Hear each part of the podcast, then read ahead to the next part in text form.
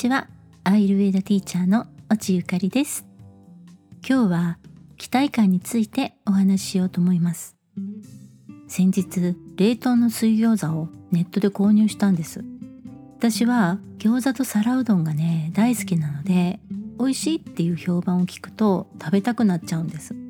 アイルベダ的には冷凍やレトルトの食品はタマスが増える食品なので本当はねあんまりおすすめできないんですが最近の冷凍食品の技術はなんかもう本当にすごいし私は一日の仕事時間が、まあ、めちゃくちゃ長いし引きこもり的な生活もしてるので冷凍食品はねよく利用してるんですよ。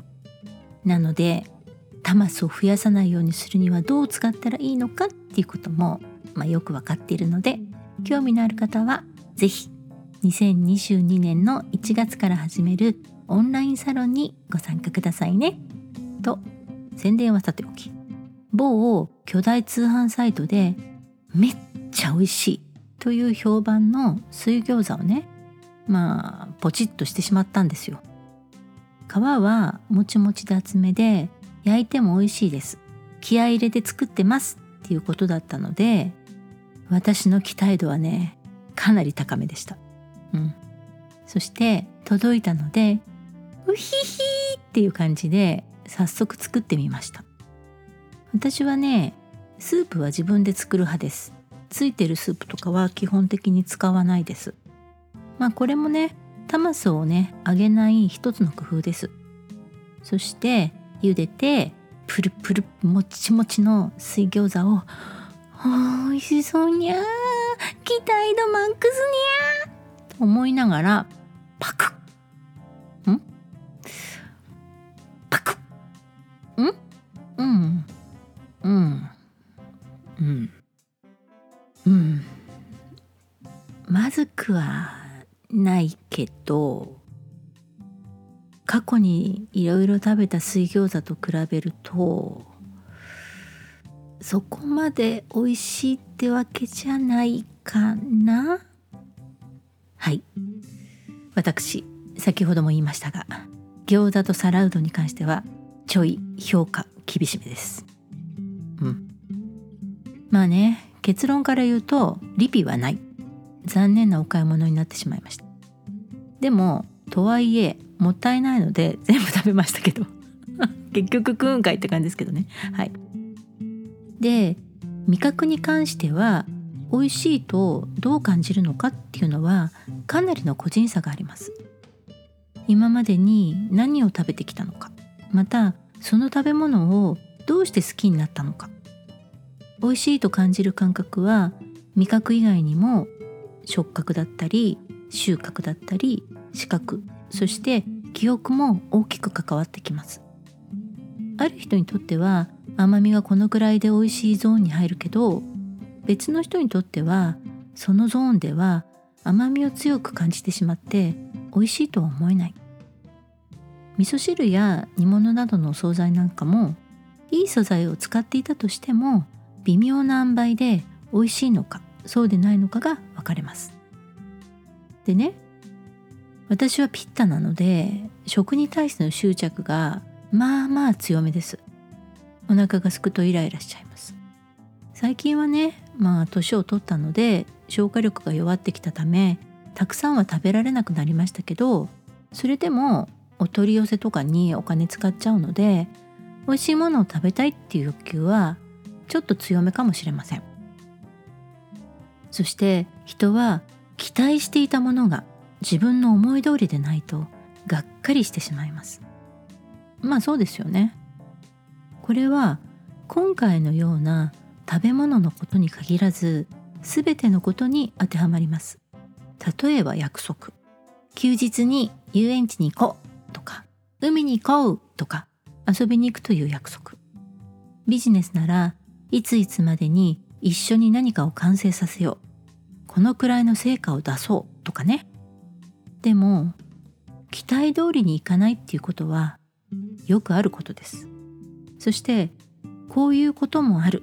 次に期待しよう次に頑張ろうと思える時と思えない時があります。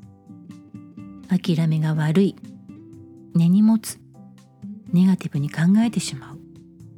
そういうことありませんか？私はねあります。うんあるんですよ。ピッタカパなので表ではまあ仕方ないよねとか言いますけど内心はこの恨み忘れないから。藤子 A 不二雄さんの漫画で「マタロウが来る」っていう漫画が昔あったんですよ。そこの主人公のマタロウくんのようにネガティブ怨念をね持ってしまうことがままあったりします、うん、人間が小さいんです私。でもまあすぐにねそういうネガティブエネルギーは消化させちゃいますけどね。ピッタだから。まあマタロウくんとまでいかないまでもチッと舌打ちしちゃうとかなんとなくもやっとしたものを抱えてしまったとかそういう気持ちは誰でも感じるはずです。ではなぜそんな風に思ってしまうのか。それはね期待してしまったからです。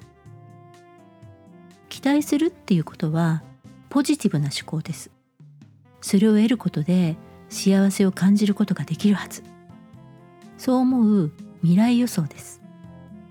人は誰でも未来は明るいと考えたい。それも自分が本当に満足できる形で幸せを感じたいと思っています。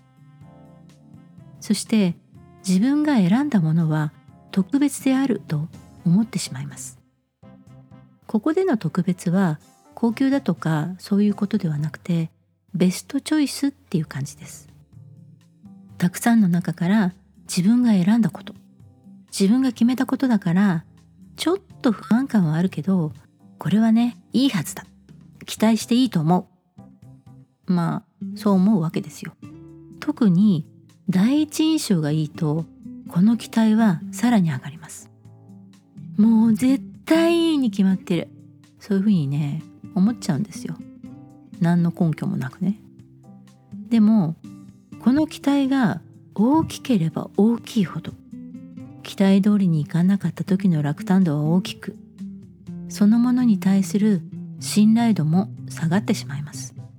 そして場合によっては裏切られたっていうふうに思ってしまうこともあります。これが同社別ならバータなら最初に文句は言いますがまあすぐに忘れちゃいます。でももしかしたらあれひどかったのよもう最悪とか言いふらすかもしれませんけどね。まあ期待はするものの執着心は低いですしそれにそこにとどまるよりももっといいものもっといい可能性に気持ちが動くので早めに意識を切り替えることができます。カパバータだと自分が悪かったのかなとか考えちゃうこともあるのでちょっと時間がかかるかもしれませんけどね。ピッタの場合は自分が選んだのにという意識が強く働くので思った通りの結果でないと失望感はかなり大きいです。まあ良くも悪くもピッタはね自分に自信がある分思い込みや支配欲も強いし期待しているとは言いつつも思い通りに動くように指示とかもしちゃうし視界から入る最初の印象が良ければいい分だけうまくいかなかった時のギャップも強く感じてしまいます。なんだよ。磨け男子かよ。あー期待して損した。っていう風にやさぐれちゃうこともあるかもしれません。そしてカパならバータやピッタより執着する気持ちが強い上に共感力も高いので多分ニコニコ笑ってずっと忘れないぜって思っている可能性が大です。うーんそっか。うまくいかなかったのか。仕方ないね。次に頑張ろう。と言ってくれるのであああんまり怒らなかった。よかった。って思いそうなんですがカパの内心は今回はまあいいとは思ってないけどまあ見逃す。でも次はないから。次はないからね。そういうふうに心の中で思ってるんですよ。そして3回ぐらいまでは見逃してくれると思うんですけど仏の顔も3度までっていう言葉がぴったりなのがカパの我慢の仕方なので度重なるとプチッと堪忍袋の紐が切れると過去のありとあらゆることまで持ち出してきてガンガンに攻めてくるのでなかなか大変なことになりますから気をつけてください。前に言ったよね。これはダメだって言ったよね。期待してたのに。何これ？キーとかカパは普段切れたりしないので爆発したら後処理は本当に大変です。でもね人は期待してしまうんです。幸せになりたいっていう欲があるから期待するなって言われても期待しちゃうんです。だって宝くじとか買う心理もそういうことですよね。宝くじが当たる確率は交通事故に遭う確率よりも低いわけです。でも一攫千金を夢見て買っちゃう人多いですよね。まあ私も買ったりしますよ。ええまあ中にはね本当に強運で当たりまくりだぜとか言う人もいることはいると思うんですけどほとんどの人はそうもいきません。でも期待することは大事。この期待がやる気スイッチのいい感じのラジャスを起こしてもくれて思考力や方法を考えて行動しようとします。そして時として期待外れもいい方向に向かう場合もあります。考えていたこととは違ったけど想定していたことより良い結果が生まれた場合です。まあいわゆるサプライズ的な出来事です。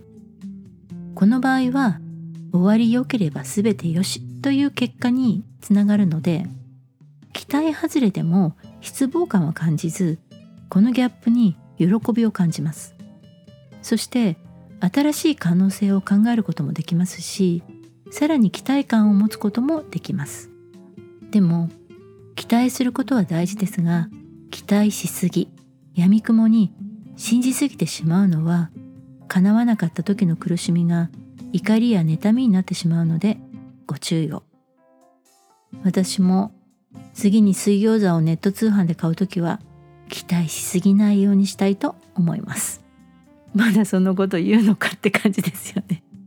はい。これがねピッタカバの根の持ち方です。ということで今日のお話はこの辺で終わります。番組の感想やご質問こんなテーマを取り上げてほしいなどのリクエストがありましたら番組専用の LINE にメッセージいただけたらめっちゃ嬉しいです。またもっと詳しくアイルベーダのことを学びたいという方には同社のことをしっかり学べる講座もあります。そして2022年1月からアイルベーダ心理学のオンラインサロンも始める予定です。講座やオンラインサロンの情報は番組専用の LINE メルマガにてお知らせしています。メルマガの登録 LINE 公式への登録リンクはエピソードの説明のところに載せていますのでそちらを見ていただけたらと思います。ここまで放送を聞いてくださってありがとうございます。次回も聞きに来てくれると嬉しいです。それではまた次回の放送でお会いしましょう。